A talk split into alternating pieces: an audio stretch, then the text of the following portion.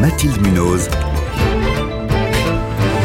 Le 5-7. Il est 6h21. L'Argentine change de visage. Elle vient d'élire un nouveau président, Javier Milei, le candidat d'extrême droite, un économiste ultralibéral, anti-système. Lui se décrit comme anarcho-capitaliste. Il est surnommé le Trump de la Pampa.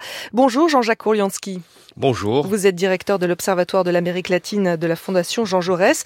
Le résultat est tombé dans la nuit et la victoire est nette, 56% des suffrages. Euh, Est-ce qu'on peut dire que c'est une double surprise à la fois sa victoire et l'ampleur? De cette victoire? Sa victoire n'avait pas été perçue par les sondeurs parce qu'il y avait 10% en gros d'indécis pour des raisons diverses et ces indécis ont finalement privilégié le vote sanction. Euh, le candidat qui était en face de Javier Milei était le ministre de l'économie sortant euh, d'un gouvernement qui a été incapable de maîtriser l'inflation, euh, la dette de l'État, combattre la pauvreté. Et donc il partait avec un gros handicap. Mais donc Le- c'est donc c'est Sergio Massa qui a perdu ou c'est Milei qui a gagné? Bah, les deux, c'est-à-dire qu'on ce qu'on on assiste en Amérique latine depuis plusieurs années à une expansion du vote sanction, c'est-à-dire que les électeurs ne sont plus fidèles idéologiquement à leur parti. Alors si le gouvernement est à droite, euh, on vote à gauche, et si le gouvernement est à gauche, euh, on vote à droite.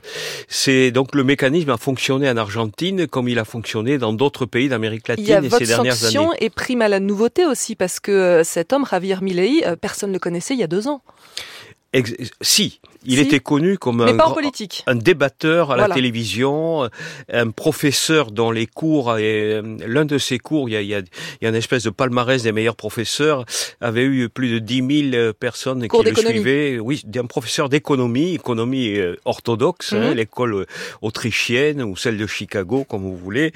Et il était très connu, en plus qui plus est, il a un physique très particulier une expression aussi Un qui retient l'attention. Je dirais un langage fleuri, dirons-nous. Oui. Il a, il, il a le verbe. euh, oui, Assez oui, léger. Le, le- le verbe euh, même très fort, très vulgaire. Euh, quel est le, le, le, le bilan euh, Parce que pour comprendre cette victoire, il faut aussi s'intéresser au bilan de Sergio Massa. Euh, très mauvais sur le plan économique? Alors le bilan, c'est d'abord celui du, du président sortant, Alberto Fernandez, qui au mois d'avril a annoncé qu'il ne se représenterait pas. Dans ce qui est, quand un président ne se représente pas, c'est le, le, le signe qu'il y a un problème. Hein, euh, et son ministre de l'économie, euh, évidemment, porte une responsabilité particulière puisque c'est sur ce terrain-là que les Argentins ont estimé qu'il fallait exprimer un vote de sanction. Inflation à 140% en fin d'année ou peut-être davantage. Pour se rendre compte, nous en France, Taux on est de à 4. hein. pauvreté de 40% Ouais. de la population, endettement qui n'a pas été réduit, qui était hérité de l'époque antérieure, Macri, mais que le gouvernement euh, d'Alberto Fernandez n'a pas pu euh, réduire. Donc la, la- la population est, est vraiment très très très mécontente. Et au final, qui a voté euh, pour Javier Milei? Est-ce qu'on le sait déjà? On sait déjà qui sont ses électeurs? Alors, ces électeurs ce sont des gens que- qui pouvaient être péronistes avant ou d'extrême gauche. Enfin, il y a eu des, des, des, des sondages au trottoir euh, de la part de, de vos collègues en, en Argentine. Et il y a des gens, même, je votais trotskiste, mais là, ça suffit, j'en peux plus, etc. Mais Est-ce qu'il y a quelques profils? On, on a réussi à adresser le profil ou pas encore? Est-ce que c'est il plutôt a- des jeunes, riches, pauvres? Et alors, il a, il a fait sa campagne, surtout une campagne d'image, sans donner d'explication de fond, alors qu'il le pourrait. À la différence de bah, Bolsonaro ou de Cass, c'est un économiste. Mhm. Il est bardé de diplômes.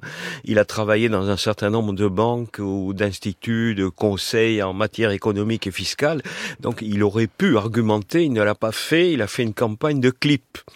Euh, donc le, dernier qui, qui passait en boucle à la télévision argentine hier, c'est son fameux, euh, sa fameuse critique de la banque centrale qu'il veut supprimer, où on le voit euh, fixer la caméra avec des yeux de, de personnages de science-fiction.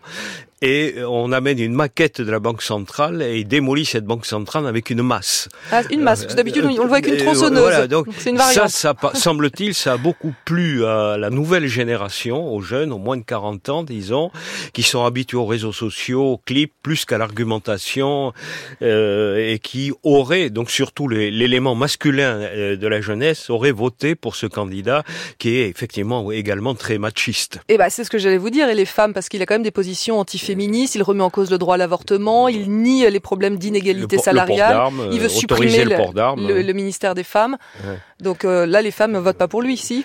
A priori, euh, non. Mais euh, au-delà de 40 ans, il y, y, a le facteur social qui a joué, quoi, malgré tout, enfin, qui, qui, a été un élément extrêmement important pour déterminer le vote sanction des électeurs, comme dans d'autres pays en Amérique latine. Et sur le plan international, comment se positionne-t-il? Qui sont ses alliés?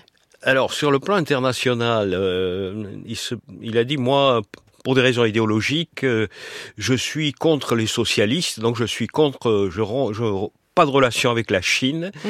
Euh, pas de relation avec le Brésil de Lula, qui est euh, Lula est un totalitaire. Donc il a approuvé la tentative de coup d'État contre Lula au mois de janvier. Ça a été un des rares personnages politique dans le monde a approuvé cette euh, tentative de, de, de coup d'État. Euh, le problème, c'est que les principaux partenaires économiques et commerciaux de l'Argentine, c'est justement la Chine ah oui. et le Brésil. Alors, il s'en est sorti euh, au cours du dernier face-à-face avec euh, Sergio Massa en disant le gouvernement, l'État n'aura pas de relation, mais je laisse le privé faire ce qu'il veut, je suis un libéral.